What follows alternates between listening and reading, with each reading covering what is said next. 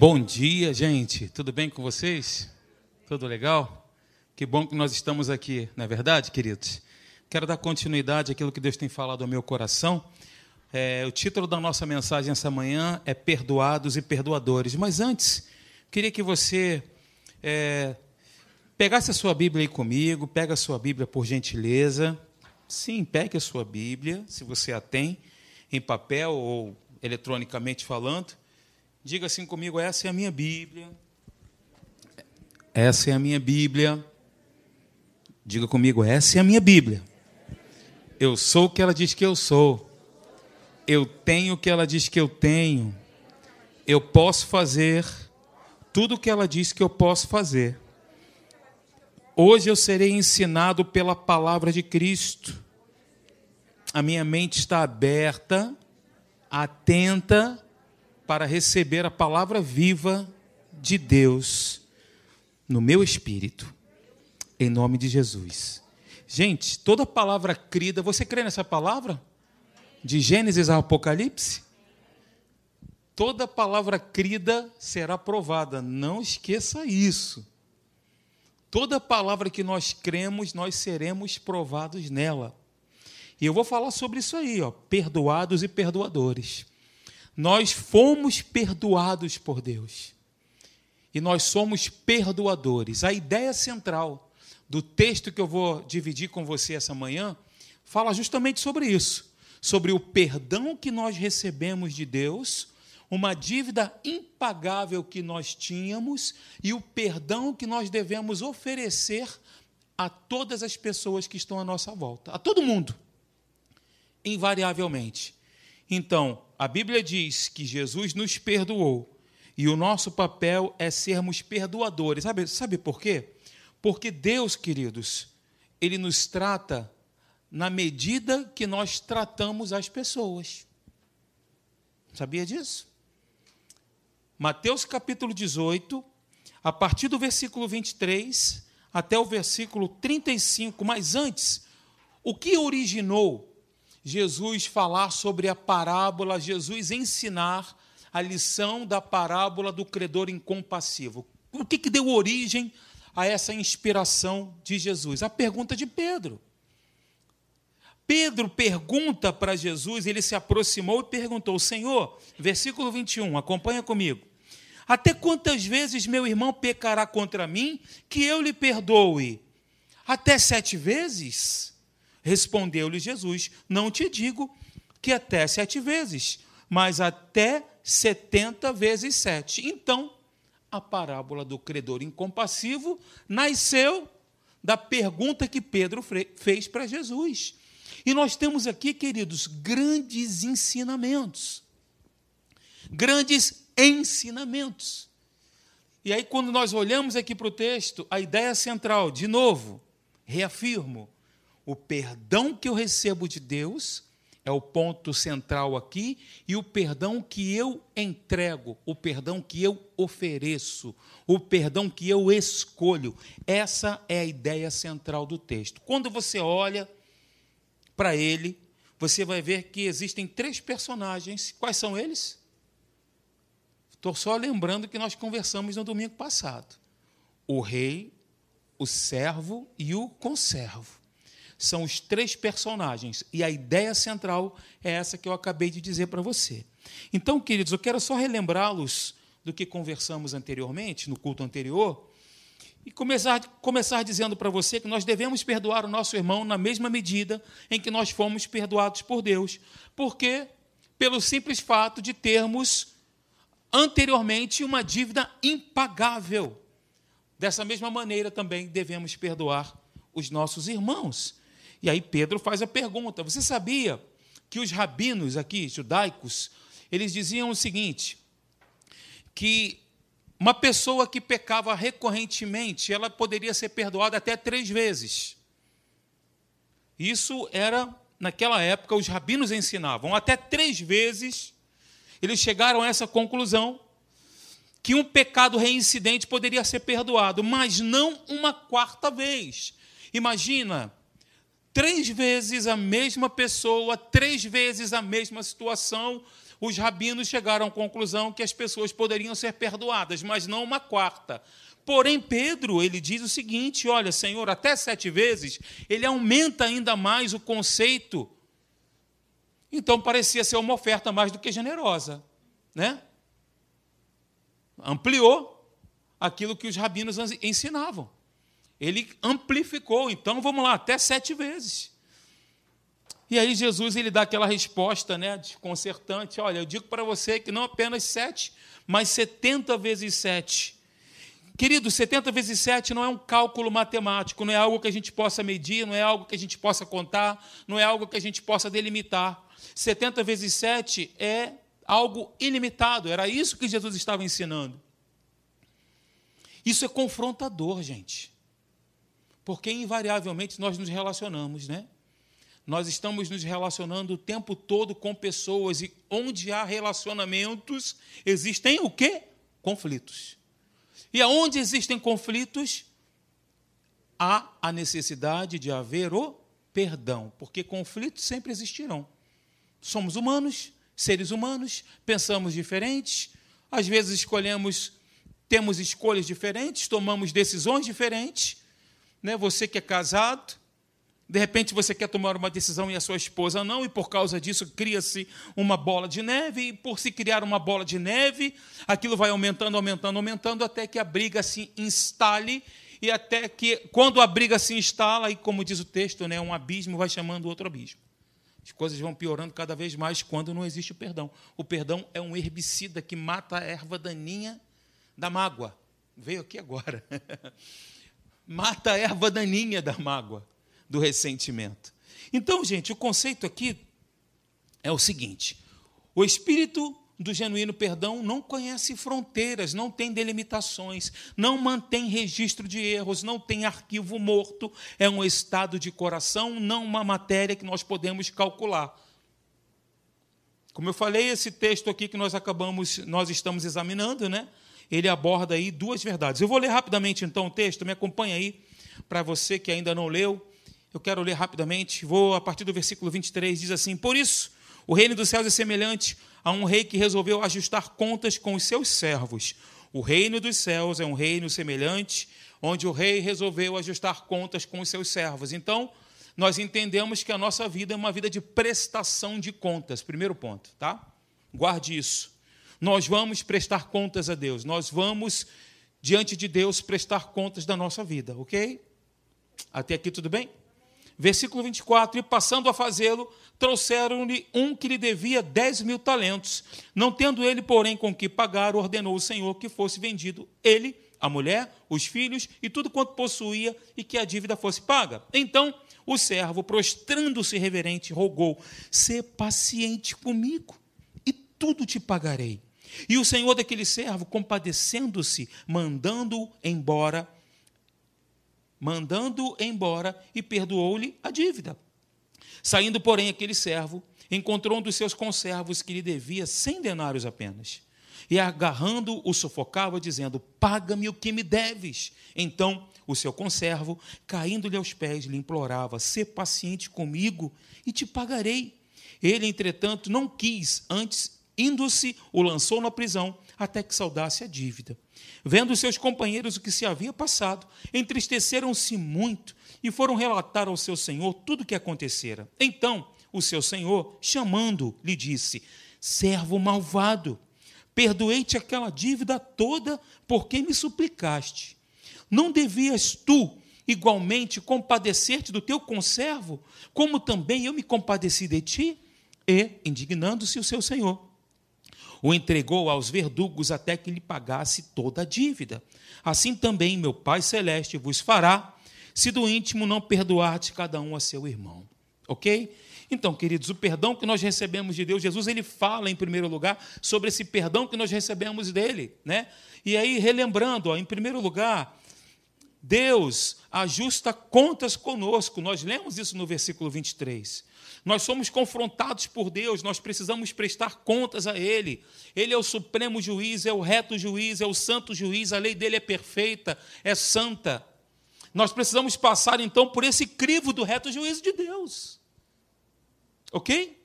nós somos pesados nessa balança. Em segundo lugar, nós tínhamos uma dívida que era completamente impagável. E aí Jesus ele usa, eu gosto de dizer isso, a hipérbole, né? esse exagero, o contraste da primeira dívida com a segunda dívida, que era gigantesco. Nós vamos ver aqui à frente. A quantia do primeiro débito é muito maior do que a do segundo débito. E o servo, ele devia 10 mil talentos. Humanamente impossível para um ser humano dever tanto naquela época. Humanamente impossível. Jesus ele usou isso para mostrar esse contraste que havia entre a primeira dívida e a segunda dívida. Então, gente, o perdão não é algo que nós merecemos, mas é, mas é a dádiva da qual nós precisamos. Nós precisamos, nós necessitamos de Deus e do seu perdão e das suas misericórdias. Ele é bom, ele faz o bem, ele é fiel, ele é justo, precisamos confiar nisso e acreditar de todo o coração. Ok? Em terceiro lugar, relembrando, o perdão de Deus ele é imerecido, assim como o seu favor. O perdão não é algo que nós merecemos, mas é a graça de Deus, é o favor de Deus. O servo devedor não exige nada, ele apenas suplica misericórdia. Veja no versículo 26: Ser paciente comigo e tudo te pagarei. Ele dizia isso. Aí no versículo 17, o que aconteceu? O Senhor mandou ele embora e perdoou a dívida. Dívida perdoada, gente, não é dívida apagada. Dívida perdoada é dívida cancelada. Ele cancelou tudo o que aquele servo devia para ele. Exatamente igual a todos nós aqui. Ele cancelou a nossa dívida. Ele não simplesmente apagou, passou uma borracha, mas ele cancelou. Então diga comigo: dívida perdoada é dívida cancelada. Foi assim que Deus fez conosco. Diga, foi assim que Deus fez conosco e é assim que eu farei com as pessoas. Amém, gente? Então, a base do perdão, meus queridos, não é mérito humano, mas a graça divina. Essa promessa do versículo 26, como eu disse, era impossível, humanamente falando, uma pessoa pagar. Assim como nós, nós jamais poderíamos pagar nossa dívida com Deus. A Bíblia diz que nós éramos filhos da desobediência, Ele nos deu vida quando nós estávamos mortos, Ele nos libertou quando nós éramos cativos, Ele nos deu a vida abundante de Jesus quando nós tínhamos a natureza maligna das trevas. Isso é para a gente andar de joelho a vida inteira, né? A Bíblia diz que ele nos atraiu com laços de amor, com benignidade ele nos atraiu, ele nos trouxe. Aleluia, ele nos escolheu, queridos. Que bênção essa, não? Glórias ao nome do nosso Deus. Então, olha, quarto lugar, o perdão de Deus é completo, é total, não é pela metade. Ele não carrega apenas metade do, dos nossos fardos, como diz, né? Vinde a mim, todos vós que estáis cansados e sobrecarregados, e eu vos darei alívio? Não, descanso. Deus não faz nada pela metade, ele completa a boa obra que ele começou na nossa vida. E ele vai completar a boa obra que ele começou na nossa vida. Nós vamos terminar muito bem. Parafraseando meu pastor querido, pastor Hélio, ele diz isso: Nós vamos terminar muito bem. Obrigado. Amém, gente? O perdão dele é completo. O homem que devia 10 mil talentos foi completamente perdoado. A dívida foi quitada completamente. E aí, gente, olha o que acontece então. O que, que Deus, nosso Deus, ele fez conosco e continua fazendo. Após esquecer dos nossos erros, das nossas falhas, porque quem erra aí? Quem erra? Quem falha? Prazer, somos humanos, né? Erramos, falhamos, às vezes escolhemos o que não deveríamos escolher, andamos aonde não deveríamos andar, falamos o que não, não deveríamos falar para as pessoas e para nós mesmos, né? Porque isso é importante a gente ressaltar. Porque quando nós falamos, nós sempre dizemos isso, né? Que a boca fala que o coração está cheio e o coração se enche das palavras que saem da boca. Então, quando nós falamos né, declarações estranhas, contrárias ao que a palavra de Deus diz, acabamos colhendo aquilo que nós estamos dizendo, tanto para nós quanto para os outros. Então, após esquecer das nossas falhas e erros, o nosso Pai nos trata como se nunca antes houvéssemos pecado. sem ressentimento, ele não mantém registro, ele, ele cancela, lança no mar do esquecimento. E nós somos proibidos de dragar esse rio, né, irmãos? De dragar esse mar, de revolver as suas sujidades ali, de pescar onde Deus lançou aquilo que deveria ser esquecido. E aí, sem ressentimento algum, sem rancor, sem raiz de amargura, o relacionamento volta ao normal. Então, como eu disse, dívida perdoada é dívida cancelada.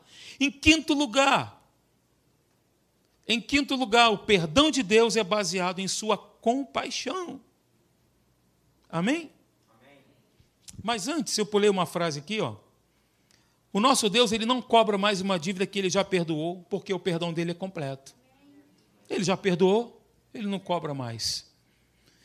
Então, voltando para o quinto ponto, o perdão de Deus é baseado em sua compaixão. Estou passando rápido aqui, o pessoal da, da, da online aqui está acompanhando as telas, tenho certeza.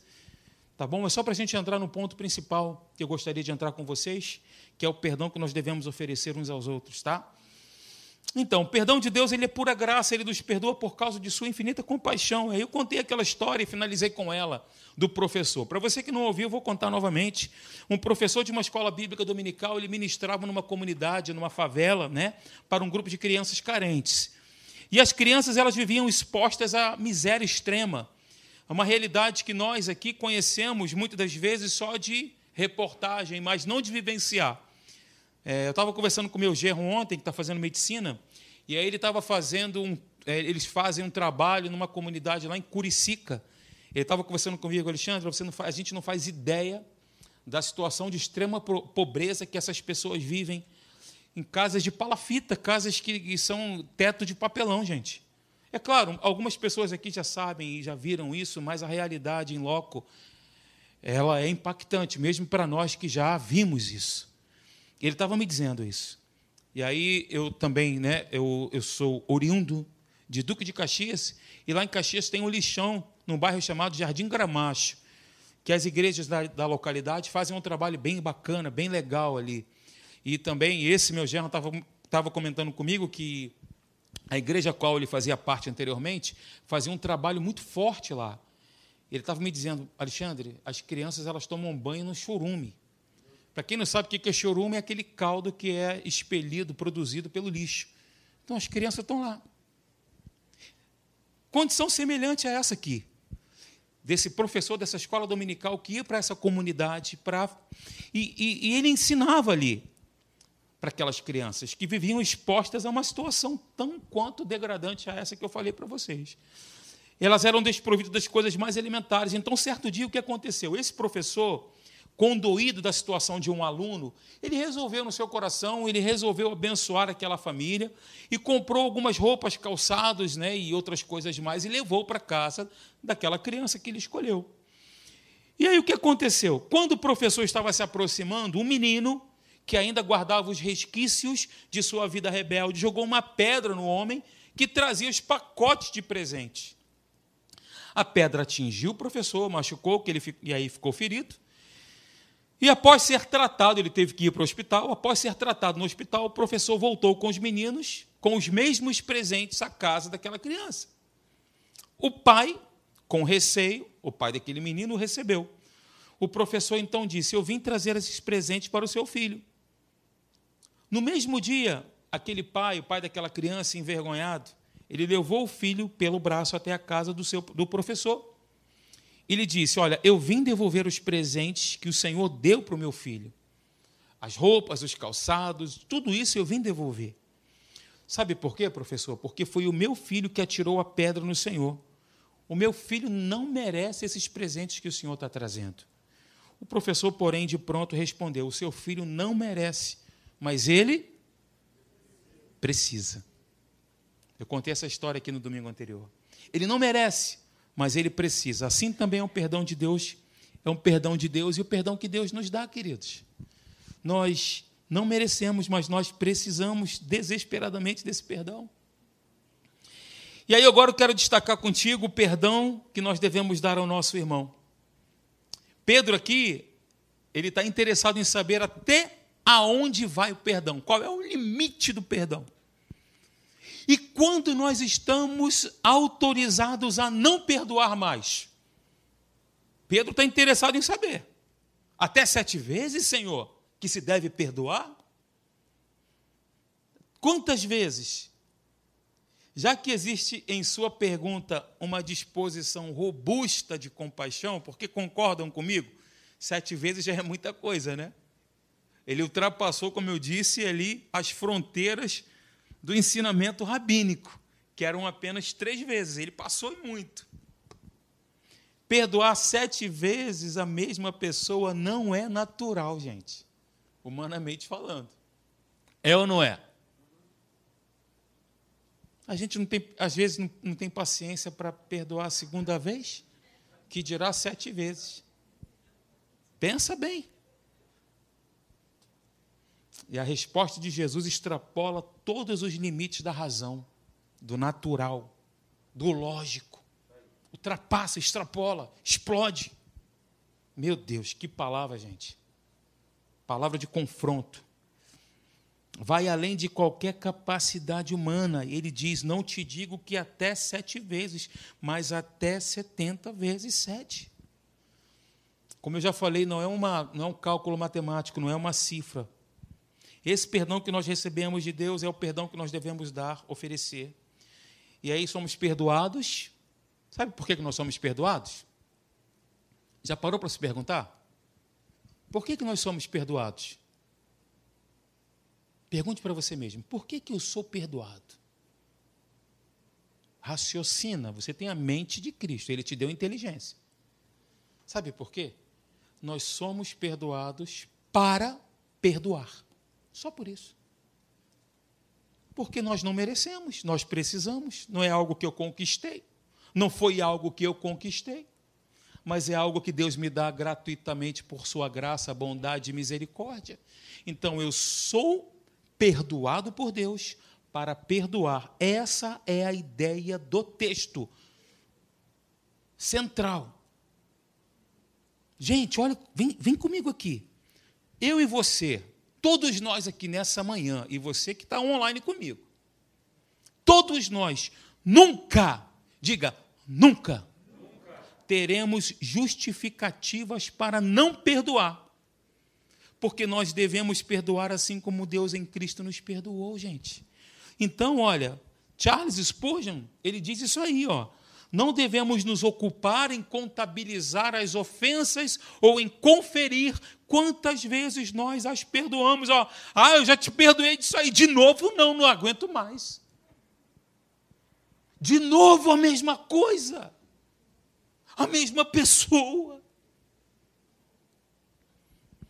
E não devo me ocupar com essas coisas, em fazer a contabilidade, o registro. E eu quero destacar então alguns pontos importantes sobre essa questão de nós horizontalmente, agora aqui, entre nós, nos perdoarmos e oferecermos o perdão uns para os outros. Em primeiro lugar, queridos, preste atenção nisso, isso é importante. A falta de perdão é uma evidência, é uma é um resultado de um coração duro, empedernido, soberbo. O coração soberbo, Deus resiste. Por que, que eu não estou recebendo? Por que, que eu não sou curado? Porque não perdoa. Por que, que as coisas não acontecem na minha vida? Porque você mantém registro de erros. Porque não tem um coração próprio para perdoar. Por isso, esse é o diagnóstico, esse é o ponto. A falta de perdão é um resultado, é evidência de um coração duro. O mesmo homem que fora perdoado de uma dívida impagável, lembram de 10 mil denários, aliás, desculpe, 10 mil talentos. Agora o que acontece? Ele encontra o seu conservo que lhe devia apenas 100 denários. E aí o conservo suplica misericórdia, mas o homem perdoado não age com compaixão não age e lança o devedor na prisão. Eu falei aqui, né? De novo, repito: um talento era o valor equivalente a seis mil denários, o que equivalia seis mil dias de trabalho. Por quê? Um denário era o trabalho de um dia de um trabalhador. Um único talento era quase a renda de uma vida inteira. Só que ele devia 10 mil talentos. Cada talento era a unidade de medida né, monetária naquela circunstância que valia 6 mil denários. Memória de cálculo. Look to me, guys. Ó. Vem comigo. Ninguém falou, mas tudo bem. Um dia de trabalho é igual a um denário, correto? Um talento, seis mil denários ou dias de trabalho, ou seis mil dias de trabalho. Um talento, pouco mais de 16 anos de trabalho. Oh, uau! Meu Deus! Ó, preste atenção. Caso a dívida fosse um talento só, seriam necessários que o, seria necessário que o homem trabalhasse por 16 anos para pagar. Porém, são 10 mil talentos. Ou seja, 10 mil talentos são 60 milhões de denários. Concorda? Ou seja, mais de 163.383 anos de trabalho. Então, de novo, um denário, um dia de trabalho. Um talento, seis mil denários. Dez mil talentos, mais de 164 mil. Cem denários, apenas três meses. Olha o contraste da dívida, gente. Então, cem denários representavam apenas três meses. A desproporção era enorme, exorbitante. Aquele que fora perdoado de uma soma colossal não consegue perdoá-lo, perdoar um valor irrisório. Qual é a lição principal? A maior lição da parábola. Deus está colocando no meu coração também a palavra, a parábola dos talentos, que eu vou falar com vocês sobre ela. A parábola das dez virgens. Estou estudando sobre isso.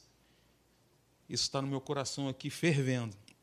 A maior lição da parábola a maior lição que Jesus nos ensina nessa parábola é que recebemos de Deus perdão infinitamente maior do que aquele que devemos conceder a quem nos deve. O que, que eu falei no início da mensagem para vocês? Toda palavra crida serás provado nisso. Um dia, alguma situação que você vai viver, você vai precisar perdoar alguém. E lembre-se, quando você for perdoar alguém, a dívida que ela tem contigo é infinitamente maior do que a dívida que você tinha com Deus. E que era impagável, mas ele cancelou. Então, gente, à luz do texto, a falta de perdão traz o quê? Consequências. Diga comigo, a falta de perdão traz consequências. Hum, em segundo lugar, a falta de perdão é sinal de ingratidão. Versículo 32, olha aí, ó. Então o seu senhor, chamando-o, lhe disse: servo malvado, perdoei-te aquela dívida toda, por que me suplicaste? Seu ingrato, você falou sobre isso ainda há pouco. A ingratidão, ao passo que a gratidão é a memória do coração. Tem um autor secular que diz isso. Gratidão é a memória do coração. E a ingratidão é terrível terrível. A falta de perdão é sinal de ingratidão a Deus. Nós jamais conseguiremos entender o perdão a menos que tenhamos consciência do perdão que nós recebemos de Deus. Humanamente falando, naturalmente falando, nós jamais entenderemos. Mas quando nós temos a consciência do perdão que nós recebemos de Deus, perdoar se torna coisa de só menos importância. Facílimo perdoar. Quando eu entendo aonde eu estava, e aonde estou agora? Aonde eu vivia, qual era a sentença e aonde estou agora em Cristo Jesus. Quando nós entendemos isso, queridos, perdoar é muito fácil. 100 denários, então, são 600 mil vezes menor, menos do que 10 mil talentos. O credor incompassivo não perdoou o seu conservo, porque ele não compreendeu a grandeza do perdão que ele havia recebido, assim como todos nós aqui. nós não conseguiremos, eu e você, ministrar perdão às pessoas que nos devem e nos ofendem, se não atentarmos para a grandeza imensa do perdão que nós recebemos de Deus.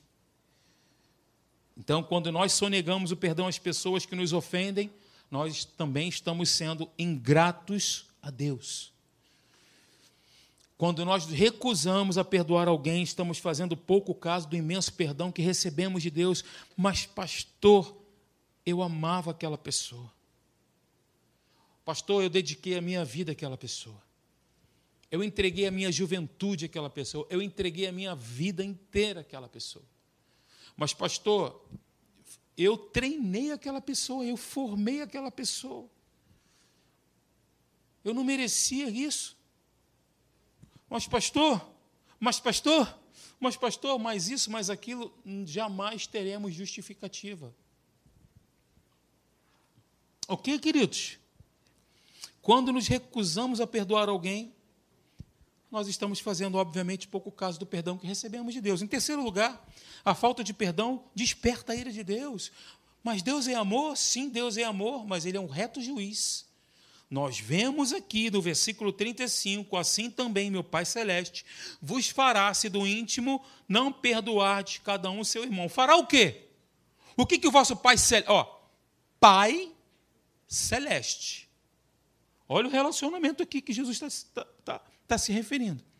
O que, que o Pai Celeste, então, fará? Olha no versículo 34. Olha para cima aí no versículo 34. É isso que ele vai fazer. o seu senhor o entregou aos verdugos até que lhe pagasse toda a dívida. Foi isso que o Pai Celeste, o Pai de amor, o Pai de favor, o Pai de graça, o Pai de misericórdia, o Pai de todas as consolações fará com aqueles que não fazem, que não tomam a decisão de, no íntimo, perdoar o seu irmão. Isso aqui é importante demais a gente, a gente atentar para isso. Então, gente, a falta de perdão desperta a ira de Deus. Quando recusamos perdoar alguém, ofendemos a Deus. Ofendemos a Deus, pastor? Sim, ofendemos a Deus. E provocamos a sua ira, pois ele nos perdoou sem nenhum merecimento nosso. E aí, gente, o perdão não é uma questão de justiça, nem o pagamento de uma dívida mas o seu cancelamento. Sempre que nós fechamos o coração para sonegar o perdão, nós vamos provocar a ira de Deus. Isso que Jesus ensina nessa parábola, é isso que está escrito na Bíblia. Foi isso que Jesus ensinou. Uma pessoa que não perdoa, ela está excluída das bem-aventuranças do céu. Jesus quer nos excluir? Não quer. De quem é a decisão? Quem toma a escolha? É nossa. Ok, gente? Diga comigo: o céu é o lugar dos perdoados. O céu é o lugar dos perdoados. Agora diga comigo também: e quem não perdoa, não pode entrar no céu. Porque o céu é lugar dos perdoados. Quem não perdoa, não pode entrar. Está pronto, está preparado. Jesus morreu, foi sepultado, ressuscitou, para que nós vivêssemos eternamente as bem-aventuranças celestiais. Mas se eu, do íntimo, não perdoo, eu não entrarei no lugar que foi preparado para mim.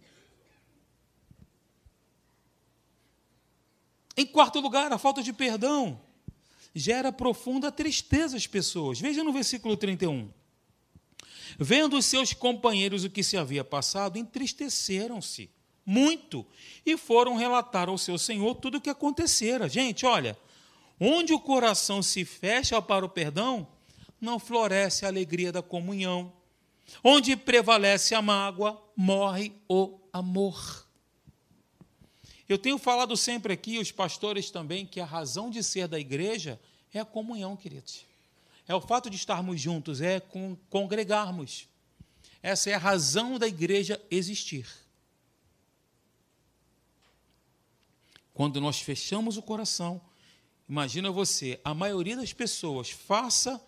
Os Estados Unidos eles são muito bons nisso, né? Os americanos fazer estatísticas, né? Relatar e tudo mais, contabilizar essas coisas, né?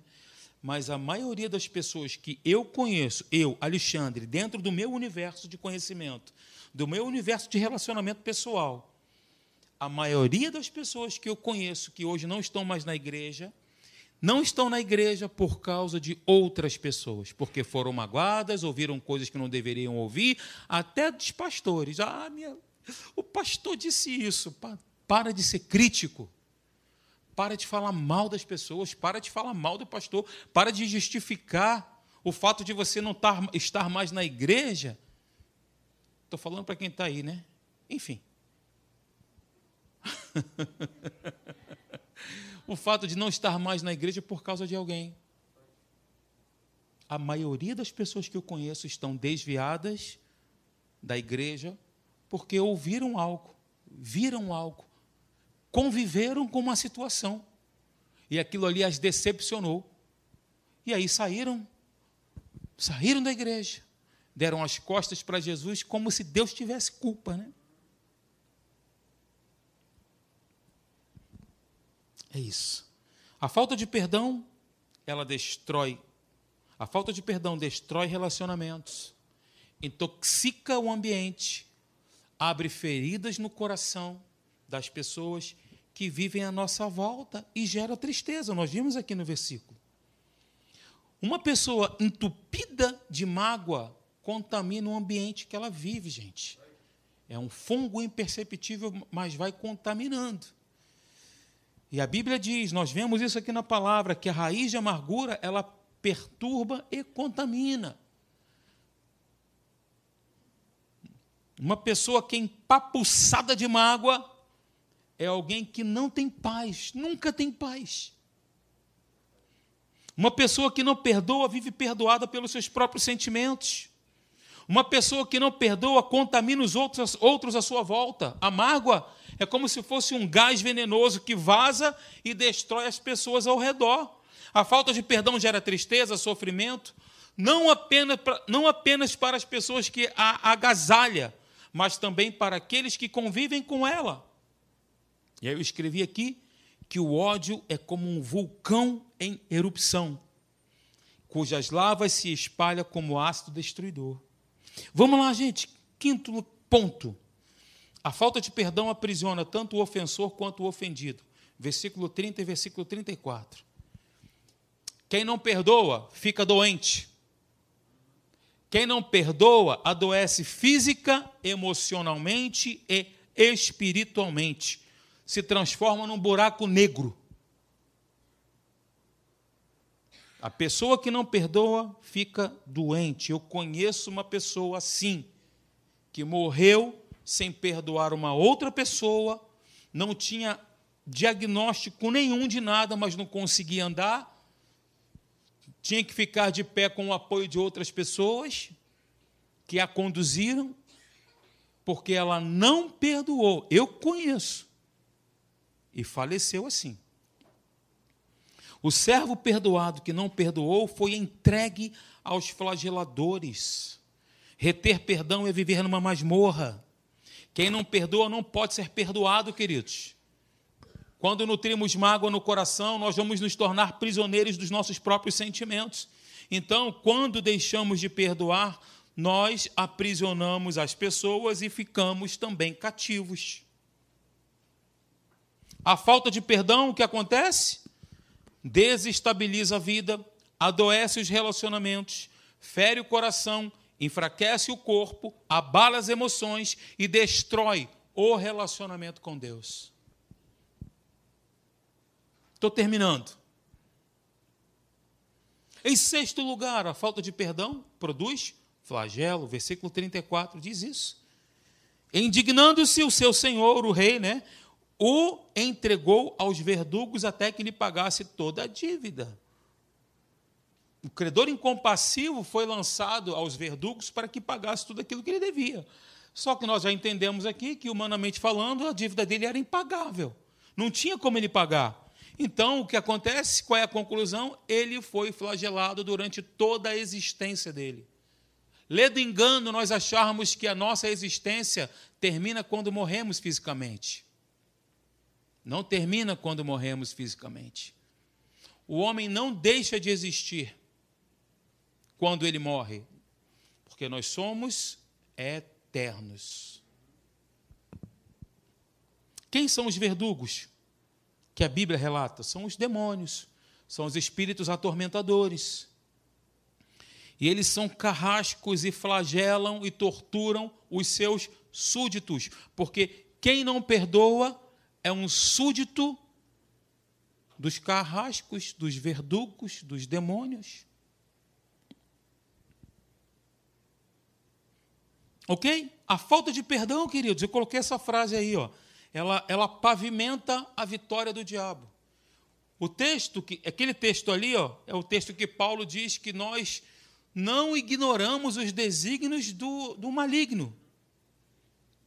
Então, quando nós deixamos de perdoar, eu estou pavimentando, estou abrindo um caminho para ele entrar. Com a escola de samba dele, com seus demônios, né? Na avenida. Estou pavimentando. Em sétimo lugar, ah, bem, vou colocar o texto. A quem perdoais alguma coisa, veja, olha o texto que maravilhoso. O apóstolo Paulo ensinando, hein? Dirigindo-se à igreja. A quem perdoais alguma coisa, também eu perdoo. Por quê? De fato, o que tenho perdoado, se alguma coisa tenho perdoado, por causa de vós o fiz na presença de Cristo. Versículo 11 diz: Para que Satanás não alcance vantagem sobre nós, pois não lhe ignoramos os desígnios. Ele pode alcançar vantagem, sim ou não? Claro que pode. Pastor, mas a Bíblia diz que eu sou mais do que vencedor. É. Quando nós nos posicionamos como mais que vencedores. O mais que vencedor perdoa. Ele sempre conduz em triunfo aqueles que perdoam. Em sétimo lugar, desculpa, em sexto lugar, a falta de perdão fecha a porta da misericórdia de Deus. Pastor, Deus é amor. Veja no versículo 35. Assim também meu Pai celeste vos fará, se do íntimo não perdoardes cada um a seu irmão. Ok? Não, esse é o sétimo. Eu acho que é o sétimo, eu errei aqui. É o sétimo, né? Isso, é o sétimo, então, não é o sexto, não. negar perdão é privar-se do próprio perdão de Deus. E aí eu falei para vocês: quem entrega o servo sem compaixão aos verdugos é o próprio rei. Eu, ele escolheu não perdoar. O reto juiz entregou o servo aos verdugos. Até quando esse servo será atormentado? Para sempre. Então, como eu falei para vocês no início, ó, Deus nos trata como nós tratamos os nossos devedores. Ok, gente? Não podemos ter comunhão com Deus e viver brigados com os irmãos. Não tem como, gente. Nós não podemos nem adorar. Nós não podemos nem orar. Não surte efeito o que a gente faz. Jesus disse: se você se lembrar, me vê aqui no coração agora, que o teu irmão tem alguma coisa contra você, você deixa a tua oferta, deixa lá a oferta, mas, pastor, eu ia para a igreja, mas, pastor, eu ia orar. Deixa lá. Vai lá, procura o teu irmão, reconcilia-te com ele depois que você acertou, depois que ajustou, depois que limpou, depois que cancelou, depois que perdoou. Vai lá e faz a tua oferta, porque o teu pai, ele vai receber a tua oferta. OK? O pai vai receber. Não tem como, gente. Como é importante a gente estar junto, né? Como é importante esse relacionamento aqui. Isso é fundamental para a eternidade. Eu preguei uma série aqui, Viver pela Eternidade para a Eternidade. Não podemos ter comunhão com Deus e viver brigados com o nosso irmão. Então, gente, ó, vem comigo aqui. Olha o caminho do relacionamento com Deus, um caminho verdadeiro. Veja, Não podemos ter o caminho aberto da intimidade com Deus se construirmos barricadas no relacionamento com o nosso irmão. Estou construindo barreiras. Então, antes, antes, diga comigo, antes de Deus aceitar o nosso culto, antes de eu levantar a minha mão, antes de eu adorar a Deus, antes de eu cantar, antes, Ele precisa aceitar a minha vida. Ele vai aceitar a minha vida a partir do ponto e do momento que eu decido fazer a parte que me cabe. E a parte que me cabe é sempre, diga, sempre, perdoar. Mas é grande, meu amigo. A dívida que nós tínhamos era muito maior. Isso aqui vai de encontro à razão, né? E a todas as justificativas que nós possamos ter. Eu lembro aqui da, de Caim, quando Deus rejeitou a ele mesmo e a sua oferta. Então, antes de olhar para a oferta de Caim, Deus ele viu, contemplou o coração dele, cheio de inveja, mágoa, ressentimento pelo seu irmão, a ponto de matá-lo. Você vê que esse é o primeiro episódio na Bíblia, né? E aí Deus fala com ele, rapaz, por que, que você está assim? O teu semblante está estranho. Se você procede bem, não é certo que você vai ser aceito? Todavia, se você proceder mal, eis que o pecado jaz à porta. Ficou essa mania né, do bigode, né? Cláudio reclama comigo.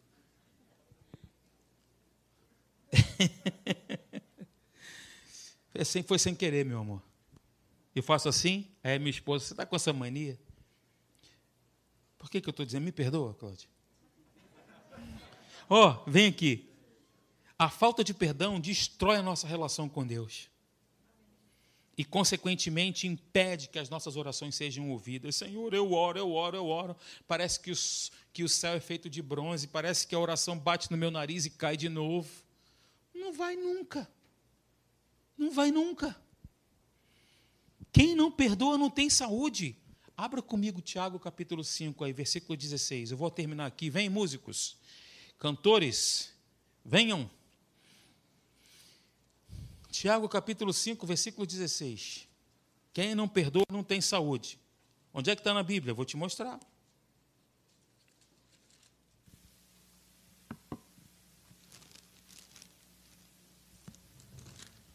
Tiago 5, 16.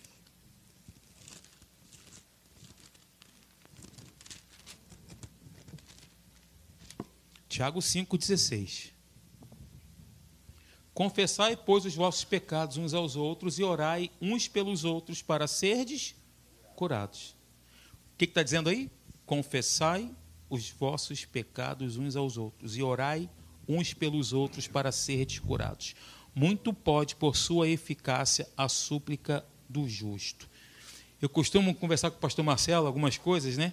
E aí a gente sempre diz assim, rapaz, a gente tem que colocar sempre na luz. Eu gosto de usar esse termo, colocar na luz né, você elege. Vamos ficar de pé, por favor, queridos. Você, preste atenção agora, que eu vou te dizer, não é intervalo, não, preste atenção. Todos nós aqui passamos por situações difíceis, todos nós aqui passamos por desafios, todos nós invariavelmente. E nos momentos difíceis que nós muitas vezes vivemos ou passamos, nós precisamos de alguém para confessar nós precisamos de alguém para abrir o nosso coração e confessar e dizer: Olha, meu irmão, eu estou passando por essa situação aqui. Eu estou vivenciando esse momento na, na minha vida. Meu irmão, minha irmã, né? Enfim, estou falando de uma forma geral. Estou passando por essa fase na minha vida e eu preciso abrir o meu coração. Eu preciso desabafar. Você pode me ouvir? Elege uma pessoa que você confia uma pessoa que você conhece, que já que, que tenha já uma estrada, tá, queridos? Não faz isso aleatoriamente. Unidune, te salamemingue, você. Não faça isso. Elege alguém. Deus vai te mostrar uma pessoa que, que você vai, vai precisar realmente abrir o seu coração.